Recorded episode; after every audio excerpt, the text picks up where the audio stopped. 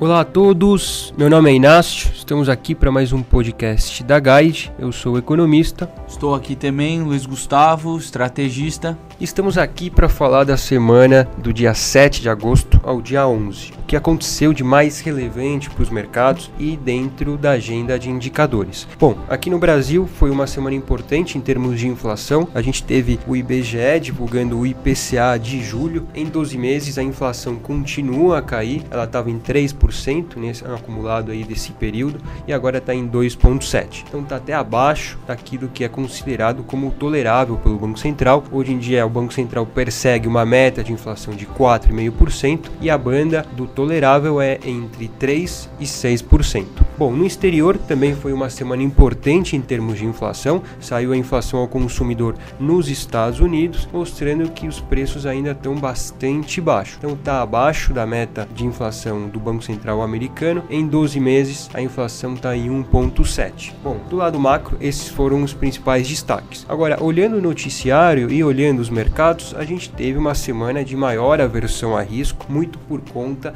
das ameaças entre os presidentes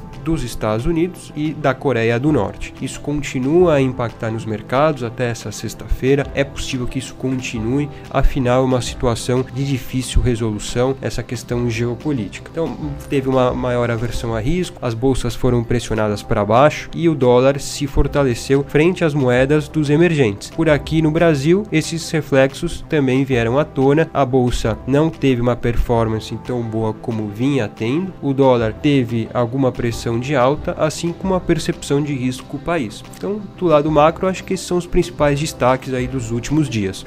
No lado micro, pessoal, o destaque foi a agenda de divulgação de resultado do segundo trimestre das empresas. Diria entre os destaques aí tivemos a Banco do Brasil, Petrobras, entre outras grandes empresas e as empresas listadas no Ibovespa que divulgaram seus números referentes aí ao segundo tri. E no lado de performance, começamos a observar alguma certa pressão nos ativos de risco durante essa semana, talvez influenciado aí pelas sinalizações um pouco mais firmes presidente Donald Trump em relação aos movimentos aí bélicos da Coreia do Norte. Então, de certa forma, o Ibovespa acabou sofrendo, ativos de risco no mundo inteiro acabaram sofrendo, as bolsas e moedas aí tiveram oscilações aí também em função aí dessas sinalizações geopolíticas ao redor do mundo. E por essa semana ficamos por aqui e nos encontramos no nosso próximo podcast.